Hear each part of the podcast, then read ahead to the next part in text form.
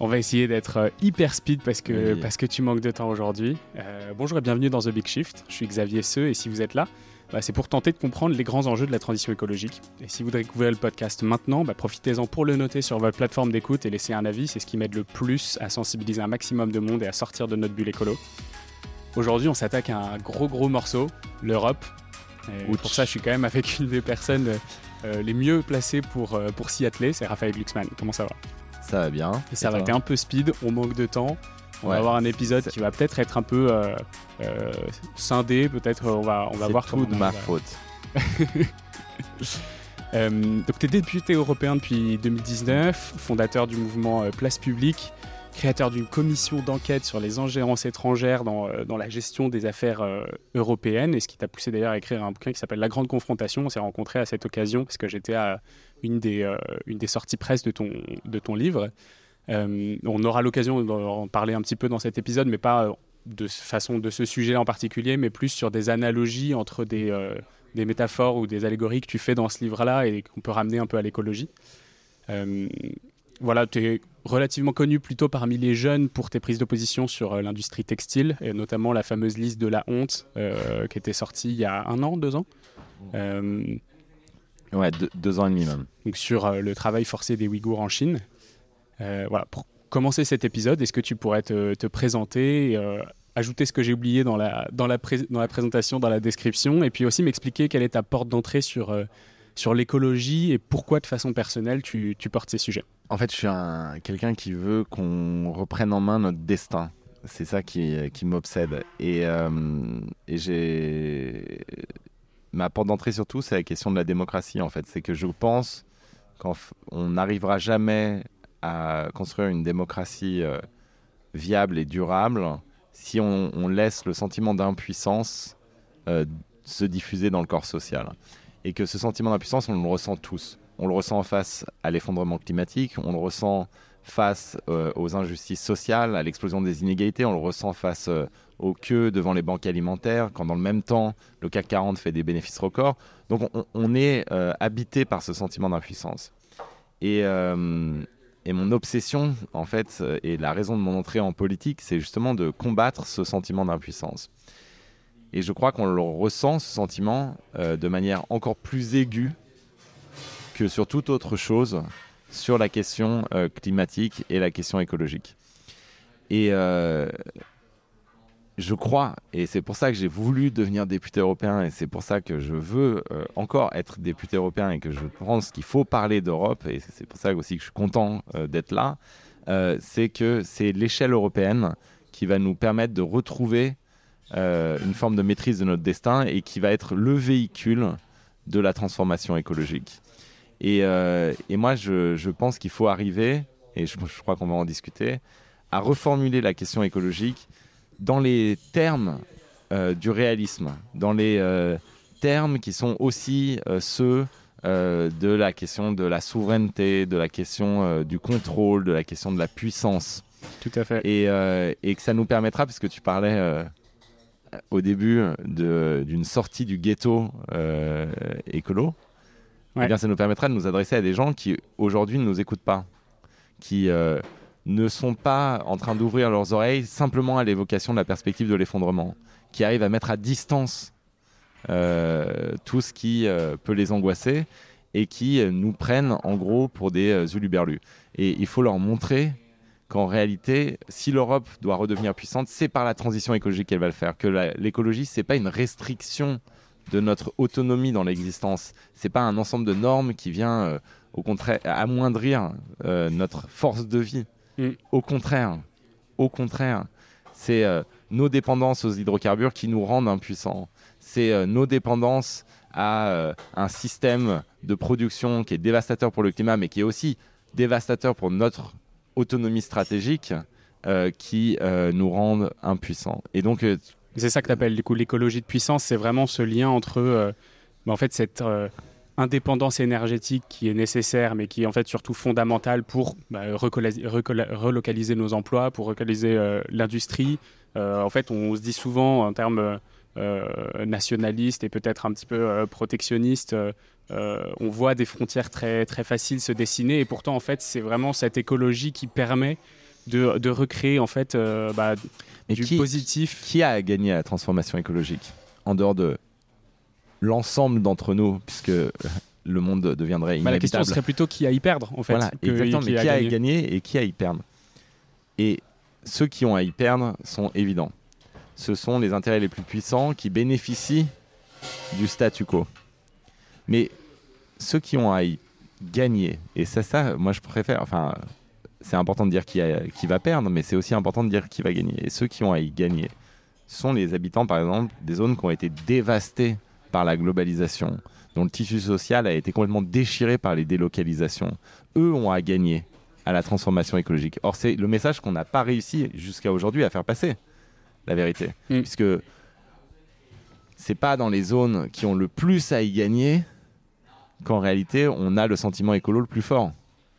Il y a eu une sorte de misfit là qui s'est produit où en fait on a laissé par exemple prends euh, la question des agriculteurs les agriculteurs, ils auraient tout, enfin, une majorité des agriculteurs auraient tout à gagner à une transformation de la politique agricole commune européenne. C'est quand même un tiers du budget européen, donc c'est pas un petit morceau pour nous.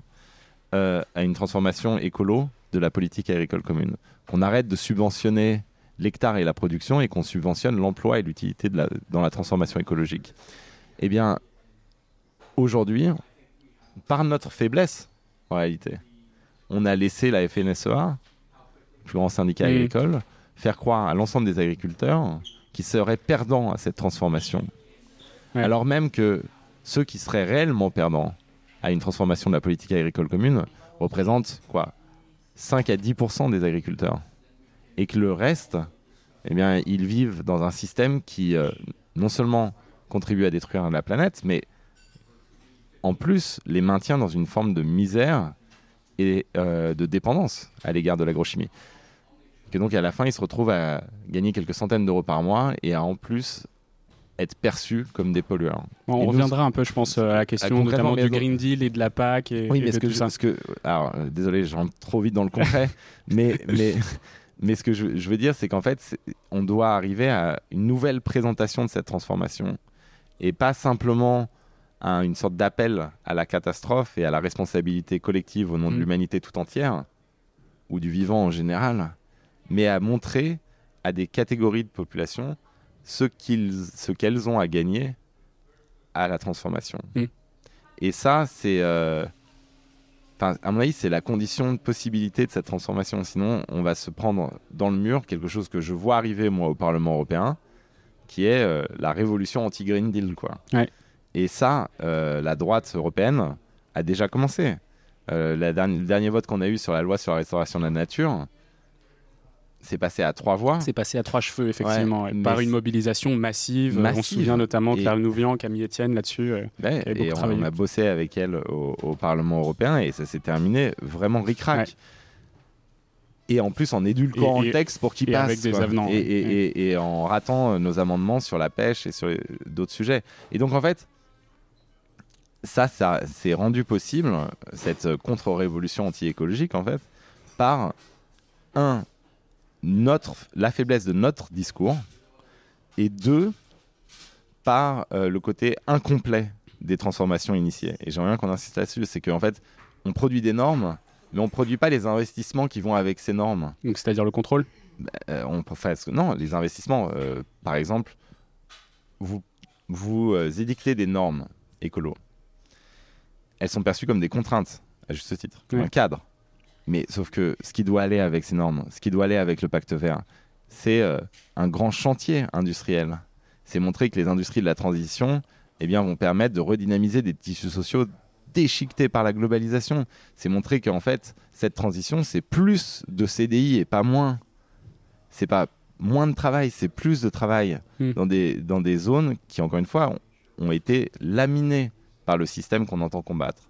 Et donc, ça, c'est euh, c'est un moment dangereux, en fait, parce qu'on a mis les normes, on a mis les objectifs, et c'est un acquis hein, du mandat précédent, mais comme on n'a pas mis les moyens qui vont avec, comme on n'a pas mis les, les euh, moyens qui permettent de rendre cette transformation socialement juste et de montrer qu'elle apporte du travail au lieu d'en retirer, eh bien, euh, on la laisse très fragile Hmm.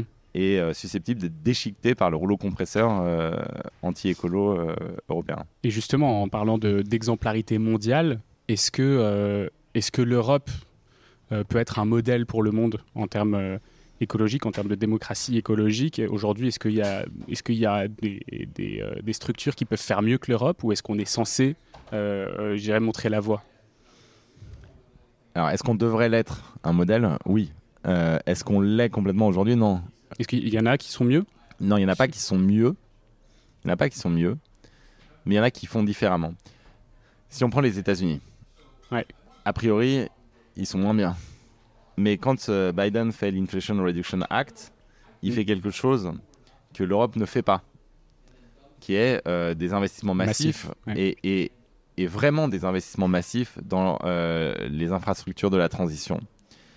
Et, euh, et on doit apprendre de ça. C'est-à-dire que la réaction première des Européens face à l'Inflation Reduction Act de Biden, ça a été de dire voilà, c'est contraire à l'OMC, c'est du protectionnisme, c'est dangereux. Non, c'est pas comme ça qu'il faut faire. Il faut faire un IRA européen en ajoutant une dimension qui n'existe pas dans le plan de Biden, qui est la sobriété. Mm. C'est-à-dire que l'IRA, ça peut être un modèle dans les investissements, dans les infrastructures de la transition, dans les industries de la transition, mais ça peut pas être un modèle euh, complet puisqu'il y a une question qui n'est pas du tout euh, abordée par l'IRA, qui est euh, la sobriété. Comment on consomme moins aussi. Enfin, comment on apprend à économiser l'énergie. Ça, c'est pas du tout l'optique américaine. Mm.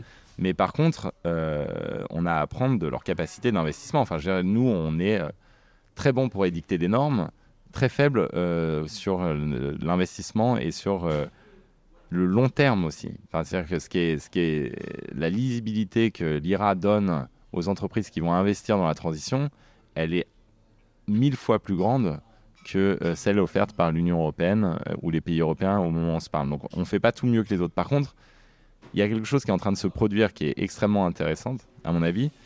C'est la transformation du marché européen, parce qu'on est le premier marché mondial, en puissance normative. Par exemple, quand on fait la, directive sur les produits de la déforestation, Ouais. eh ben, ça, c'est une utilisation de ce marché au bénéfice de la transition. Juste pour, pour replacer le contexte, Ah du coup, c'est interdiction des, euh, des produits, Ouais, euh, d'importer sur le, sur le sol européen des produits issus de la déforestation. Ouais, non, ça, mais j'avais une conférence avec des étudiants juste avant qui, qui, qui Tu me sais plus des trop ce questions que tu as dit. euh, ultra techniques sur, sur la question. Et donc, Mm. oui, effectivement, on va peut-être reprendre la base. C'est euh, l'interdiction d'importer des produits issus de la déforestation Ouais. sur le marché européen. C'est la même chose sur la déforestation que ce que moi j'ai porté au Parlement sur euh, le travail forcé. Exactement. ouais. Donc le bannissement des produits du travail forcé euh, du marché européen. Dans les deux cas, c'est en fait la même logique. C'est qu'on utilise l'attractivité du marché européen pour faire passer des normes. Pour, euh, en fait, en bloquant l'entrée au marché européen, on oblige les producteurs à euh, bien arrêter de déforester ou arrêter d'utiliser des Ouais. esclaves. Et ça, c'est la bonne manière euh, de, euh, de faire à l'échelle européenne.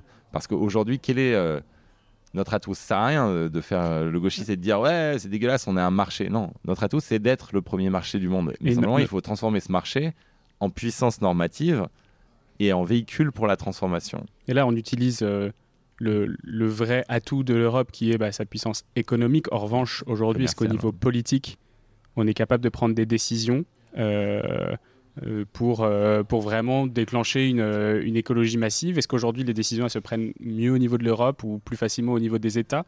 C'est quoi les. Tu disais Bah. justement qu'on avait un gros problème de euh, contrer les, euh, les, montées des, euh, les montées des extrémismes de droite, notamment en Europe. Comment est-ce que ça, du coup, ça s'inclut à un niveau politique? Parce qu'effectivement, au niveau économique, bah, bannir aux frontières, c'est quelque chose qu'on sait faire. Au niveau Ah, politique, qu'on, enfin, qu'on, qu'on- qu'on sait, en tout cas, qu'on sait valider et qu'on, sur Ouais, lequel on sait se mettre Ouais, d'accord. enfin, ça a été un, ça a été Oui. difficile, et deux, c'est pas encore fait. Moi, tant qu'il n'y a pas des douaniers qui vont saisir ces produits euh, dans les ports, euh, je suis pas confiant. hein. Mm. Donc, euh, on sait faire, on commence à faire, on commence à envisager qu'on va faire. Donc maintenant, on va le faire, et on va voir si on sait le faire, parce que euh, c'est pas gagné encore. Et là, j'étais récemment au port de Rotterdam, dont le modèle, business model, c'est que tout doit rentrer. Quand je leur ai expliqué comment ils allaient appliquer euh, l'instrument de bannissement des produits de l'esclavage, Mm. ils ont souri en se disant j'espère que celui-là il va pas retourner au Parlement et, et qu'il va pas venir nous ennuyer. Quoi. Donc on va voir si c'est vraiment appliqué et comment c'est vraiment appliqué. Et on va voir si on sait faire. Mais sur la question de la décision politique, c'est tout le problème de nos institutions aujourd'hui. C'est-à-dire que il faudrait que ce soit à l'échelle européenne. Il faudrait que la décision elle soit prise à l'échelle européenne et que ce soit un plan massif à l'échelle européenne. Le problème, c'est que les États bloquent et veulent garder leur souveraineté là-dessus. Et donc on a des grandes disparités entre des États, par exemple sur la question des renouvelables, entre des États qui investissent massivement et d'autres beaucoup moins. Et, ça, ça, ça crée des incohérences euh, fondamentales en Europe et ça empêche l'Europe d'être le grand véhicule qu'elle devrait être sur la transformation. Et donc, ce que nous, on voudrait, c'est au maximum harmoniser les politiques par le haut. Et pour ça, on a besoin d'une majorité politique en Europe, parce que de toute façon, aujourd'hui, on ne l'a pas. Euh, au moment où on se parle, on n'arrivera pas à le faire. Quand tu fais passer une loi édulcorée sur la restauration de la nature à trois voix, ça veut dire que pour faire ton grand plan de transition, euh, je pense pas que tu la majorité. Donc c'est pour ça que les élections, c'est quand même important. Et je le rappelle aux gens, c'est pas mal quand même euh, d'aller voter si vous pensez que c'est important parce que les choix, ils sont extrêmement clairs et fondamentaux à l'échelle européenne. Mais même si on avait la majorité, on pourrait toujours être bloqué par des États qui, qui, euh, qui refusent de mettre en œuvre ces politiques. Et donc là, le risque qu'on a, c'est euh, que nos institutions, parce qu'elles sont incomplètes, eh bien, deviennent des obstacles à la transition euh, et, c'est pour ça qu'on doit pouvoir passer à une autre forme d'organisation institutionnelle à l'échelle européenne, plus fédérale et, plus démocratique. Et ça, est-ce qu'aujourd'hui, en, en étant un peu dans les arcanes, tu as l'impression que c'est quelque chose qui est envisageable bah, En reposant encore la même question, euh, on a quand même beaucoup d'extrémisme montant euh, un peu partout en Europe. Est-ce que du coup, ça, ça, bah, ça ne casse pas plutôt les relations plutôt qu'essayer de réussir à créer un vrai bloc uni? Tu as la sensation que dans les, prochains, dans les prochains mois ou prochaines élections, ça pourrait être des échéances. En tout cas, je, me battrai jusqu'au bout pour ça. Mais, ce que je veux dire, c'est que pour lutter contre ces extrêmes, pour lutter contre les extrêmes droites, qui sont largement nourris par le sentiment d'impuissance et qui promettent un retour à la souveraineté, il faut qu'on arrive à montrer en quoi l'Europe peut nous permettre ce retour à la souveraineté. Et, et en quoi détricoter l'Europe et rester à l'échelle nationale prive de souveraineté. Mm. En réalité, euh, l'Union européenne ne nous empêche pas d'être souverains. On est déjà plus souverain. Donc l'Union européenne, c'est l'échelle pour reconstruire une souveraineté. Et donc ça, il faut qu'on arrive à, le prouver. C'est pour ça que, par petites touches, les bascules qui ont été opérées à l'échelle européenne sont ultra importantes. C'est-à-dire que quand on va voir qu'il y a, euh, même si c'est des embryons, mais quand on va voir qu'il y a des résultats concrets sur, euh, par exemple, la relocalisation de certaines industries mm. dans nos villes et dans nos régions, eh bien, on comprendra qu'en fait, ça, c'est l'Europe qui, qui, a, en changeant ses politiques commerciales, permis ça. Et est-ce qu'on a le temps? Franchement, je suis pas sûr, et c'est ça qui m'angoisse, mais je suis certain qu'on avancera vers ça. Et après, il faut accepter la bataille culturelle. Quand on, a euh, l'extrême droite qui nous explique eh ben, euh, contre Bruxelles, moi, je vais vous redonner le pouvoir. Mais pouvoir sur mm. quoi? Comment? En fait, comment vous allez faire? Pouvoir sur euh, le changement climatique? À l'échelle juste de la nation française Comment vous allez faire? Mais même le pouvoir sur la question migratoire, comment vous allez faire à l'échelle française? Pour le, pour le, donc, les, les qualités de l'Europe en termes de, de, donc tu disais une Europe normative qui crée vraiment des normes et qui les fait appliquer. Qu'est-ce qu'il pourrait y avoir d'autre euh, qui rendrait l'Europe plus écologique? Donc à part euh, bannir des produits aux frontières, qu'est-ce que c'est quoi les autres actions qui peuvent être envisagées, qui sont très concrètes et qui permettraient de dire ok, on a une Europe écologique? Il y a 15 ans, on avait euh, des champions de la production de panneaux photovoltaïques. On les a laissés se faire ratiboiser par la concurrence chinoise. On est en train de faire la même connerie sur les éoliennes. Donc en fait, la première chose, on produit en Europe tout ce qui nous permet de passer massivement aux renouvelables. Donc ça, c'est la souveraineté énergétique qui est nécessaire pour devenir euh, un continent écologique. indépendant et écolo. Et moi, ce que je veux qu'on comprenne, c'est qu'en fait, devenir autonome stratégiquement, c'est-à-dire être capable de prendre des décisions politiques sans dépendre euh, d'adversaires mmh. Et devenir écolo, c'est la même chose. Ça, c'est ce que tu appelles l'écologie de guerre, même dans ton bouquin, La Grande Confrontation. Ouais, bah, c'est Charbonnier qui, qui, a eu euh, le premier, euh, cette expression, l'écologie de guerre. Moi, ce que je reprends comme expression, c'est puissance écologique européenne. Moi, ce que je veux, c'est associer le terme puissance et le terme écologique, qui sont toujours perçus comme étant fondamentalement distincts et qui ne peuvent pas être associés a priori. Je pense qu'au contraire, les deux sont extrêmement liés et que la seule manière pour les Européens de redevenir puissants, c'est-à-dire autonomes, c'est la transformation écologique et que la seule manière de faire cette transformation, c'est de devenir puissant. Parce que le mythe d'une transition douce, je n'y crois pas. En fait, il y a des intérêts tellement forts qui ont beaucoup à perdre dans cette transition. Si vous pensez que, par exemple, on va pouvoir faire la transition en étant copain avec Pouyanné, eh ben, on va pas y arriver. C'est-à-dire qu'on n'arrivera pas à faire la transition sans, à un moment donné, entrer en rapport de force avec certaines multinationales, en particulier euh, celles comme Total qui fondent leur euh, richesse sur la destruction de notre planète. Euh, et, donc, ça supposera une réhabilitation de l'idée même de puissance politique de, de, faire la transition. Mais l'Europe écolo, ce sera aussi simplement une capacité à protéger le vivant. Et là-dessus, il y a deux axes qui sont essentiels. C'est la PAC, donc la politique agricole commune. Mm. Désolé, j'y reviens, même si tu m'as dit qu'on en parlait plus tard. Et l'autre, c'est le FEAMP, c'est la protection de la biodiversité marine. Et dans le même temps, et c'est ça que je veux qu'on installe comme idée, c'est que protéger la biodiversité océanique ou marine, c'est dans le même temps protéger les petits pêcheurs. Quand on interdit euh, les monstres de la mer euh, de plus de 25 mètres euh, de venir tout pêcher sur nos côtes, en fait, on protège la biodiversité, mais on protège aussi, et d'abord, les pêcheurs qui aujourd'hui n'ont plus rien à pêcher, parce que tout se fait bouffer par la pêche industrielle massive. Et donc, lier justice sociale et écologie dans des politiques européennes qui seraient réorientées, eh ben, c'est ce qui nous permettra en fait de, faire une, une, Europe qui soit non seulement plus écolo, mais qui en plus voit ses citoyennes et ses citoyens adhérer à la transformation écologique. Mm. Ne pas avoir l'impression qu'elle se fait contre eux, même si c'est au nom d'un bien supérieur, qui est la sauvegarde du monde ou euh, la survie de l'espèce. Non, il faut qu'on montre qu'en fait, eux ont à bénéficier de cette transition. Et on doit montrer que l'écologie répond aux questions qui se posent par ailleurs, sans se poser celles de l'écologie. C'est ça l'enjeu, c'est qu'en fait, vous avez peur de Poutine, eh bien, la, transition euh, énergétique vous rend indépendant vis-à-vis de, ces gens qui vous font un chantage permanent aux hydrocarbures. Euh, vous avez peur de euh, perdre votre emploi, de, faire, de voir vos enfants finalement errer de bullshit job en bullshit job. Ben, voilà les jobs, les emplois à long terme que va créer cette transition.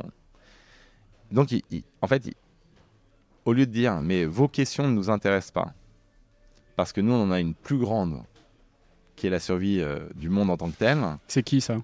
Bah, Vos questions ne vous intéressent pas, qui dit ça? Personne ne dit ça comme ça, mais ce que on dit, comment on peut me parler de ça alors que l'enjeu majeur, mm. c'est la transition. Ben, il faut dire, en fait, cette transition répondra à toutes vos questions et on répond à vos questions et on, les, et on reformule l'objectif général de la transition dans des termes qui répondent à ces questions immédiates.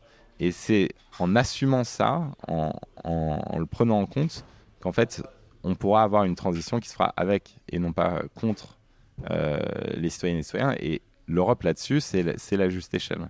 Et tu disais que pour ça, il faut instaurer des rapports de force.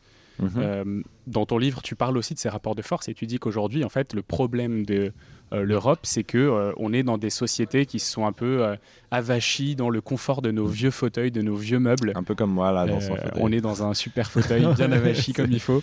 mais voilà, est-ce que du coup tu penses que exactement, métaphore de l'Europe. Aujourd'hui, sur l'écologie, est-ce que c'est la même chose pour ces rapports de force? Tu disais, on ne peut pas faire la transition écologique en étant pote avec Patrick Pouyanné. Euh, comment est-ce qu'on met euh, en place ces rapports de force alors que justement bah, on a peut-être cette élite qui a des difficultés à bah, quitter ses vieux meubles? Peut-être que tu peux expliquer cette métaphore et expliquer un peu comment est-ce qu'on pourrait faire pour, euh, pour avancer là-dessus parce que je pense qu'il y a quand même beaucoup de gens qui s'arc-boutent contre Patrick Pouyanné aujourd'hui et ça donne pas grand-chose la métaphore des meubles elle vient de Romain Gary Romain Gary, il, ce qui est mon écrivain préféré, et j'invite tout le monde à lire La promesse de l'aube. Je pense que c'est le plus beau texte jamais écrit sur notre pays et pas seulement sur notre pays d'ailleurs. Euh, et donc, il s'interroge, Romain Gary, sur pourquoi les élites françaises n'ont-elles pas suivi le général de Gaulle à Londres? Et il se demande est-ce que c'est parce qu'elles étaient farouchement pro-nazis, pro-allemandes, antisémites? Non, c'est pas vraiment ça. C'est que, dit Romain Gary, elles aimaient trop leurs meubles. Et aimer trop ces meubles, ça veut dire être tellement habitué à un espace qu'on refuse de le changer, même quand il y a le feu mm. euh, dans l'immeuble. C'est considérer que la disposition dans le salon est plus importante que la survie de l'immeuble dans son ensemble. Et ces meubles-là euh, empêchent à la fois, euh, finalement, le, rapport de force avec Poutine, fait que pendant 20 ans, on a tout cédé à un tyran qui nous prenait pour cible, parce qu'on ne voulait pas le voir, parce que ça allait déranger les meubles du salon, et de la même manière nous empêche de prendre à bras le corps euh, la transformation écologique. C'est pas vrai que les dirigeants ne font rien. Ça, c'est pareil, c'est un discours qui ne nous rend pas crédibles. C'est pas vrai que rien n'est fait. Mais tout est fait à la marge. C'est-à-dire qu'en fait, on fait tout ce qu'on peut faire tant qu'on n'a pas à bouger les meubles du salon. Donc on nettoie, en fait, c'est comme euh, vous passez l'aspirateur entre euh, la table de séjour, le fauteuil, le canapé, euh, la télé, machin. Et vous faites bien attention à rien déranger de ces meubles-là. Mais si vous voulez vraiment nettoyer votre appart, il va falloir bouger les meubles. Et c'est ça qui n'est pas possible dans la tête de nos dirigeants. C'est finalement les meubles sont trop importants pour qu'on puisse engager une transformation véritablement profonde. Et c'est ce qui nous dirige vers, par exemple, le rapport qu'on a avec une industrie comme, enfin, avec une entreprise comme Total Energy. C'est qu'en fait, on veut bien la faire. On va lui demander, s'il te plaît, euh, Patrick, euh, investir un peu plus dans le renouvelable. Ou baisse les prix à la pompe. Voilà, ou baisse les prix à la pompe. Pour avoir un exemple un peu récent. Et, euh, et, et, il va le faire à la marge. Et on se dira que c'est bon, Total a contribué. Mais mm. quand on regarde les proportions, parce que je, dans certaines de nos campagnes sur, euh, sur Total, euh, à la fois sur les projets climaticides et sur euh, ses liens avec le régime russe, à chaque fois, l'argument qui nous ressort, c'est mais on a, vous avez vu à quel point on a investi dans les renouvelables. Et c'est vrai que quand tu prends le chiffre juste séparé des autres, ça a mm. l'air très important parce que c'est une grosse entreprise. Mais en réalité, quand tu compares par rapport aux investissements dans les hydrocarbures, c'est pathétiquement faible. Et donc, il y a, y a une incapacité ouais, à, à, bouger ces meubles et donc, on aboutit toujours à quelque chose de déceptif. Le fait est qu'au moins aujourd'hui, les objectifs formulés à l'échelle européenne sont massifs. Hmm. Et donc, il y a quand même un moment où il faudra qu'ils soient mis en place. C'est-à-dire que quand on fait le pacte vert, c'est pas comme les accords de Paris, c'est pas juste un objectif déclaratoire, ça, devient euh, contraignant. Donc, comment on va mettre en place? Et l'enjeu, c'est un, d'arriver à bouger les meubles pour pouvoir réellement faire le ménage dans le salon. Et deuxièmement, L'enjeu, c'est comment on arrive à mettre ça en place sans qu'il y ait de contre-révolution euh, liée à l'inacceptabilité sociale des mesures qu'on va, qu'on va mettre en place. Et dans les deux cas, la réponse, à mon avis, c'est de compléter euh, notre logiciel. C'est-à-dire que c'est de compléter le pacte normatif qu'on met en place par des investissements massifs qui vont être immédiatement bénéfiques et là de s'inspirer de ce qu'a fait Biden. Enfin, c'est c'est quand même sidérant que la puissance qui a le plus été réticente euh, à la transformation, au moment où ils ont décidé de faire un, investissement massif, ils ont été jusqu'au bout. Moi, quand j'ai écouté euh, Sullivan, euh, donc le conseiller national à la sécurité, qui a fait un grand discours à Brookings, j'avais l'impression d'écouter François Ruffin des fois. C'est-à-dire qu'il était dans la remise en cause totale du, euh, du libre-échange en disant c'est fini cette période et ça. Et nous, face à ça, on a un problème de shift, ouais. comme tu dis. C'est-à-dire que, ah, par petite touche, on y arrive. Une conservatrice allemande, euh, Ursula von der Leyen, finit par porter le pacte vert, mm. mais le, le, la bascule est extrêmement lente. Et je pense que ça, c'est lié à un rapport au meuble intérieur. Bah, du coup, justement, sur cette question, on a, euh, on Espargilière, le fondateur de Vers le Média, qui voulait t'en poser une. Je te propose de prendre le casque une seconde pour écouter cette question. Bonjour Raphaël Luxman, ici euh, Lou Espargilière, rédacteur en chef de Vert. Alors tout d'abord, je voulais vous remercier d'avoir euh, attiré l'attention médiatique sur euh, des problèmes sociaux et écologiques aussi majeurs que l'exploitation des Ouïghours par des marques de vêtements, notamment Uniqlo. Voilà, aujourd'hui, je suis obligé de payer mes t-shirts neufs trois fois plus cher pour me fringuer correctement, mais c'est pas de ça dont je voulais vous parler aujourd'hui. Euh, alors on le voit sur euh, des chantiers aussi immenses que euh, la fin des voitures thermiques, la restauration de la nature ou la protection du loup. on assiste à un retour en arrière conservateur sur des thématiques écologiques aujourd'hui en Europe. on, on le voit à la fois de la part de la Commission européenne mais aussi des États membres, dont plusieurs chefs d'État d'ailleurs ont appelé à mettre les textes sur le climat et la biodiversité en pause, à quelques mois des élections européennes. Est-ce que l'Europe serait pas un peu en train de sacrifier sa transition sur l'autel de la politique politicienne, euh, utilisant le prétexte de la crise de l'énergie, euh, de la compétitivité ou de l'inflation? Merci pour votre réponse. C'est la grande question des élections à venir. Exactement. C'est-à-dire que le 9 juin 2024, euh, si la droite conservatrice a la majorité en Europe, parce que je rappelle que c'est des élections européennes, c'est-à-dire que le premier enjeu, c'est d'abord l'Europe et les politiques qui vont être menées à l'échelle européenne et le résultat global à l'échelle européenne de ces élections. Ce n'est pas un référendum sur Macron ou sur Le Pen, ces élections. Et donc, l'enjeu, c'est si la droite conservatrice a une majorité et est en tête là, leur objectif, et ils l'ont dit et ils l'ont signifié, et on l'a vu en pratique là sur toutes les dernières lois, c'est de détruire l'acquis majeur de ce mandat qu'est euh, le pacte vert euh, européen et ils vont le détruire pièce par pièce. Alors que nous, on pense justement que c'est une œuvre incomplète et qu'il faut aller plus loin et lui donner la dimension d'investissement et de justice sociale qui lui manque au moment où on se parle. Et donc oui, c'est vraiment une possibilité, mais c'est pas l'Europe qui fait ça, c'est chacun d'entre nous. Mm. L'Europe, c'est ce qu'on en fait. L'Europe, c'est un, un espace qui ressemble à ce qu'on dessine pour l'Europe. Et donc là, il y a un enjeu fondamental. Si euh, les sociodémocrates sont le premier groupe au Parlement européen le 9 juin contre les conservateurs, eh ben on va aller plus loin dans le Green Deal. Et aujourd'hui, il y a 15 sièges d'écart entre les deux forces. 15, c'est rien dans les sondages.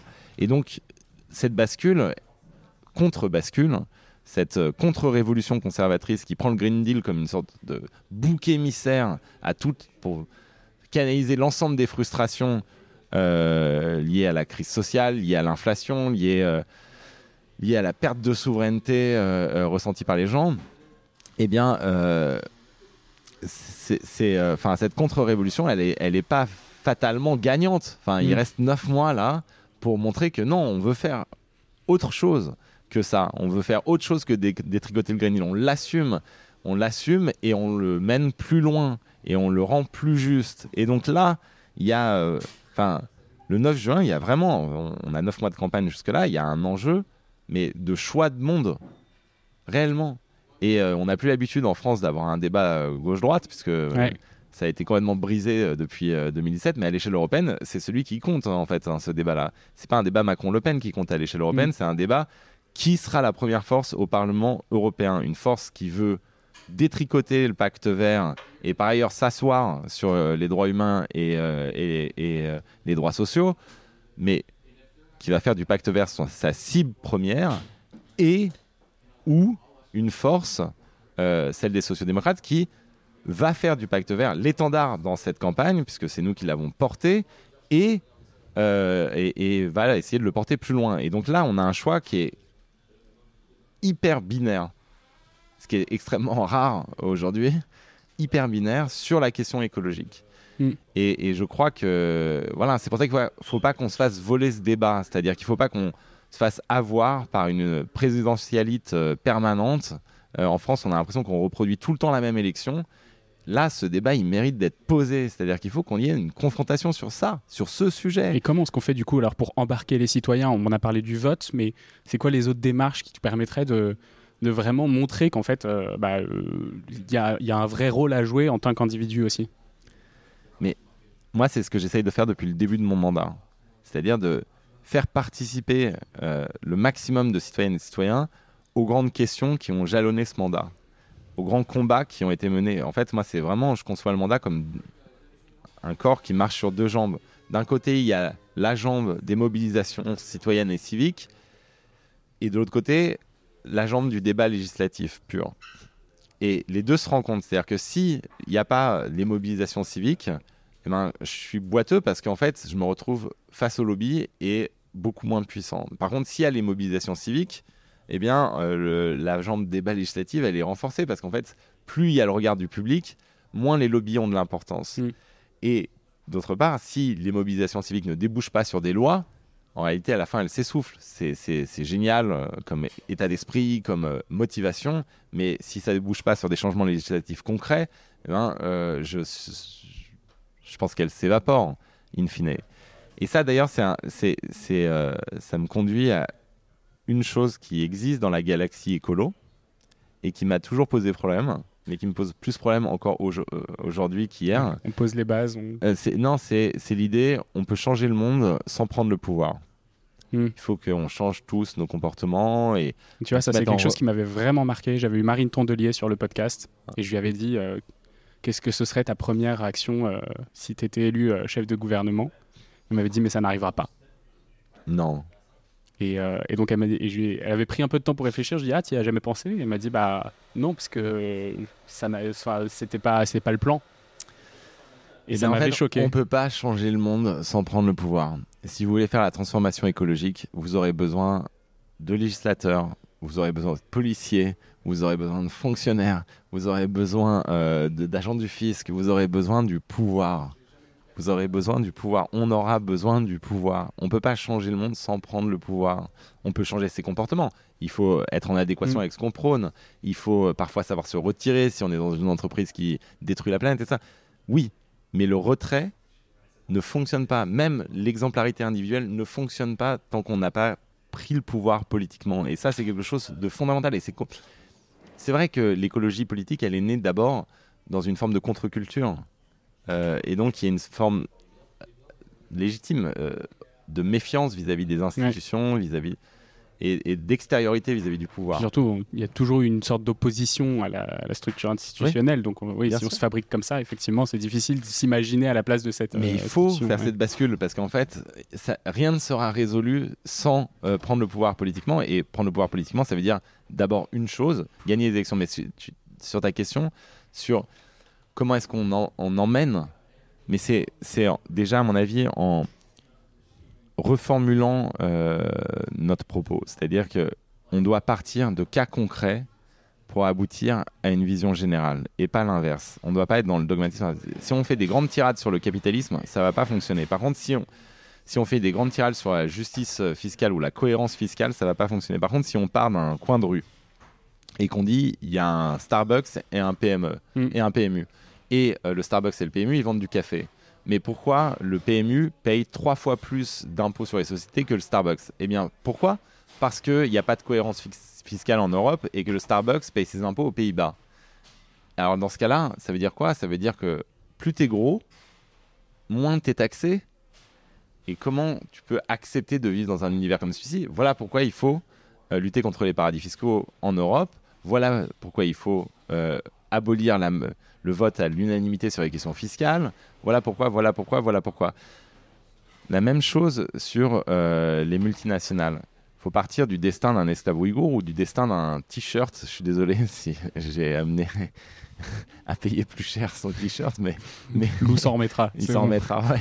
Et, euh, et partir du destin d'un t-shirt qu'on retrouve dans le armoire ou euh, d'un esclave qui se retrouve sur une chaîne de production. Et ensuite raconter le monde à partir de ça. Et enfin, donc changer la manière dont on, dont on parle, changer les mots qu'on utilise aussi, à mon avis, ça c'est une vraie réflexion qu'on doit avoir. Et enfin, changer le rapport à la chose politique. Moi, nos campagnes, elles ont fonctionné parce que les cibles étaient justes et que la cause était bonne et que, mais aussi parce que chacun avait un rôle. C'est-à-dire que moi, il y a beaucoup de jeunes qui sont venus me voir et qui m'ont dit mais c'est génial, on a quand on a fait plier Adidas ou quand on euh, ou Lacoste ou quand on a obtenu un vote ou, ou, on fait basculer une majorité, on s'est rendu compte qu'on avait du pouvoir parce que chacun avait un rôle et devait devenir un acteur mm. de la campagne et pas simplement quelqu'un qui reproduit les messages et qu'en fait tout dépendait de son investissement. Et ben cette découverte d'avoir du pouvoir, c'est ce qui va fédérer au maximum euh, les gens qui ne sont pas a priori encartés dans des partis politiques ou membres d'associations écolo. Et je crois qu'il faut qu'on apprenne à faire de la politique comme ça en donnant du pouvoir et euh, la faculté de l'exercer euh, aux citoyennes et aux citoyens. Et si on arrive à faire ça, ça crée un mouvement qui, est, euh, à mon avis, peut prétendre au pouvoir, justement. Oui, tu, tu parlais du coup d'engagement des citoyens, rôle des citoyens. Il y a quand même une partie de la population qui tient très à cœur, c'est les jeunes. c'est probablement ceux qui te suivent le plus sur les réseaux sociaux aujourd'hui, plus de 700 000 personnes peut-être sur Instagram. tu as écrit un, un livre même qui s'appelle Lettre à la génération qui va tout changer c'est des, mots qu'on connaît bien et Salomé Saké on, a fait, euh, on en a fait tout un livre aussi. Euh, vous êtes la génération qui va tout changer et les jeunes n'acceptent plus trop cette phrase en fait, parce qu'on nous dit beaucoup euh, vous, vous allez faire des choses bien et d'un autre côté, en fait, bah, c'est pas les jeunes qui sont décisionnaires économiques, qui sont mhm. décisionnaires politiques et eux, ils attendent des décisions de la génération qui est au-dessus. Alors, c'est quoi leur rôle que tu leur donnes du coup dans cette, dans cette transformation si c'est pas des rôles économiques et politiques majeurs? Déjà, rien ne te dit que je ne veux pas qu'ils aient des rôles économiques et politiques majeurs, mais euh, ils doivent être l'avant-garde de la, de la transformation. Mais ils le sont déjà. Et euh, moi, ce que je veux faire là, c'est une campagne euh, politique qui mette la jeunesse au premier plan, mais qu'elle se mette elle-même au premier plan en fait. Je veux qu'on multiplie les réunions dans toute la France et qu'on voit qu'il y a des milliers, des dizaines de milliers, des centaines de milliers de jeunes citoyens français qui sont enthousiastes à l'idée euh, de transformer l'Europe en véhicule de la grande transition dont on a besoin, qui sont euh, enthousiastes à l'idée de participer à la vie publique, qui sont euh, motivés par l'intérêt général. Moi, je veux que ça, ça se voit. Parce qu'en fait, une démocratie qui a comme idée de sa jeunesse que sa jeunesse n'est pas intéressée par la chose publique est une démocratie qui va mourir. On est comme du bois mort, privé de sève. Et donc, j'espère qu'on fera le meilleur score possible. Mais au-delà de ça, ce que je voudrais d'abord, c'est qu'on renvoie à la démocratie française une image d'elle-même qui euh, change son état d'esprit. Et cette image, c'est celle d'une jeunesse qui fait irruption sur la mmh. scène publique, sur, dans la place publique. Et, je crois que c'est euh, le moment, en fait, toutes les campagnes qu'on a faites ensemble, euh, toutes les actions qu'on a menées ensemble doivent déboucher sur un, moment politique qui est celui-là, qui est celui des neuf prochains mois, et qui est celui d'une transformation de toutes ces énergies en une campagne politique pour porter un projet politique. Et ça sera une grande surprise en fait. Une grande surprise parce que le discours euh, général, le discours ambiant, c'est celui d'une jeunesse apathique euh, qui a les yeux rivés sur son téléphone portable, qui euh, participe peu aux élections peut-être que c'est aussi une problématique d'offre. Peut-être que c'est aussi que les discours politiques ne correspondaient pas. Et donc, voilà, moi je pense qu'on peut là susciter suffisamment d'enthousiasme pour ben, renverser la table et renverser l'image que la démocratie française a d'elle-même et de sa jeunesse. C'est vrai que dans, le bouquin que tu donnais, tu disais que les démocraties européennes étaient complètement endormies. C'était une des dernières analogies que tu faisais et qu'en fait, euh, le propre de la démocratie qui se réveille, c'est celle de la démocratie qui est attaquée. Pour l'écologie, c'est un peu la même chose. Tu parlais de Taïwan, notamment avec la Chine, tu parlais de l'Ukraine avec la Russie, et que c'était les démocraties qui étaient plus vivantes, qui se réveillaient et qui comprenaient vraiment leur, le pouvoir et le, qui était donné aux citoyens par la démocratie, et que nous, on avait oublié ce pouvoir-là. Parce qu'en fait, on est devenus des démocrates par euh, habitude on est démocrate parce qu'on est né en démocratie. On est devenu des démocrates par inertie, en fait. Mm. Et nos dirigeants, en fait, sont démocrates, plus ou moins d'ailleurs, mais démocrates, parce qu'ils euh, arrivent dans des institutions démocratiques. Mais nous, l'enjeu, c'est de devenir, redevenir démocrate par conviction, par passion. Et pour ça, il faut qu'on ait un horizon de transformation. Et je suis convaincu, moi, que la démocratie écologique, la puissance écologique européenne, la grande transformation qui va réhabiliter l'idée même de politique, eh ben, c'est ça qui nous sauvera. C'est-à-dire que j'essaye toujours de citer, et c'est pas simplement pour faire du wishful thinking, j'essaye toujours de citer euh, ce vers de Lerling qui m'habite, c'est là où croit le péril, croit aussi ceux qui sauvent. Moi, je suis convaincu, convaincu que en affrontant le péril climatique ou en affrontant les périls géopolitiques, eh bien, on se sauve soi-même. Et finalement, on va pas juste rafistoler ou boucher des trous. On va régénérer la démocratie. On va trouver dans, cette perception du tragique qui, qui, nous menace, eh bien, euh, les raisons d'être d'un renouveau du débat public, de la chose publique. Pourquoi est-ce qu'en fait, pourquoi est-ce qu'on s'investirait dans la politique ou dans le débat public si euh, les choses allaient bien d'elles-mêmes, si la société avançait toute seule, si le marché réglait tout Bah, il n'y a aucune raison. Ce serait vraiment un hobby pour euh, les gens qui ont du temps à perdre. Euh, il y a d'autres manières de, s'éclater dans l'existence. Mais ce qui légitime notre investissement dans l'espace public, en défense de l'intérêt général, c'est le sentiment qu'en fait, il y a des impasses, que si on n'agit pas, les choses n'avanceront pas ou qu'elles reculeront ou qu'elles s'effondreront. Et donc là, on a des questions immenses qui sont posées à nos sociétés. Et ces questions, loin de nous effrayer, de nous rendre apathiques, elles doivent être une source de motivation pour l'action. Et dans cette action, en fait, on sortira notre neurasthénie. Moi, je pense Mm. qu'aujourd'hui, on est déprimé parce que on n'a plus rien qui nous dépasse dans lequel s'inscrire. Et donc, euh, voilà, cette société de solitude, elle peut nous laisser euh, un goût et une illusion de liberté, mais elle nous conduit à être euh, les premiers consommateurs mondiaux d'antidépresseurs. Donc euh, voilà, à un moment.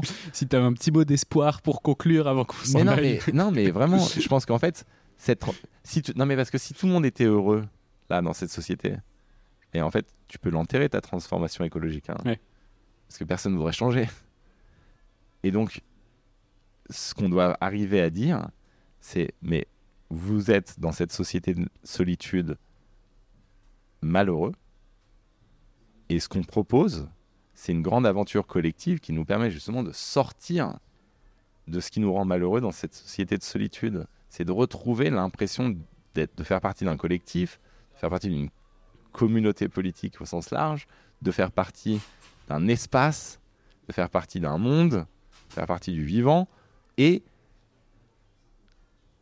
en retrouvant ce- ce- cette sensation-là de faire partie de quelque chose qui nous dépasse, bien de retrouver une forme de joie intérieure. Donc moi je pense qu'au contraire, le message que je porte, c'est un message d'espérance. Et je crois qu'on va faire une campagne là qui sera joyeuse.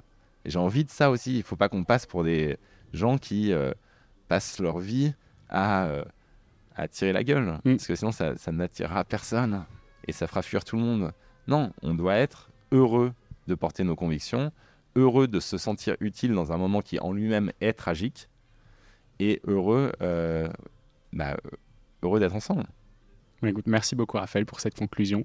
Merci d'être passé entre deux conférences, entre deux calls, entre deux visios avec le Parlement. Désolé, euh, c'est, euh, la, c'est la phase finale des négos en fait sur, euh, sur l'instrument commercial, le bannissement des produits d'esclavage. Ça fait trois ans que je travaille dessus. J'ai des nuits très courtes et, et peu de temps, et je reviendrai. bah, avec grand plaisir. Et puis je garde ça bien en tête. Merci, salut. Ciao. Merci. C'est la fin de cet épisode de The Big Shift. J'espère qu'il vous a plu et que vous en avez retiré quelque chose pour votre vie quotidienne. C'est ça le plus important. C'est beaucoup plus simple de parler du sujet sensible de l'environnement quand ses amis ou sa famille sont vraiment informés. Alors partagez le plus possible The Big Shift, ça aidera tout le monde. Et si vous avez des questions, des sujets que vous souhaitez qu'on aborde, des invités que vous voulez entendre, ou tout simplement que vous voulez qu'on discute de cet épisode, envoyez-moi un message sur LinkedIn. The Big Shift est produit par Echoes Studio. Si vous avez un projet audio, contactez-nous sur www.echoes.studio. Merci d'avoir écouté jusqu'au bout. Je vous retrouve très bientôt pour un nouvel épisode.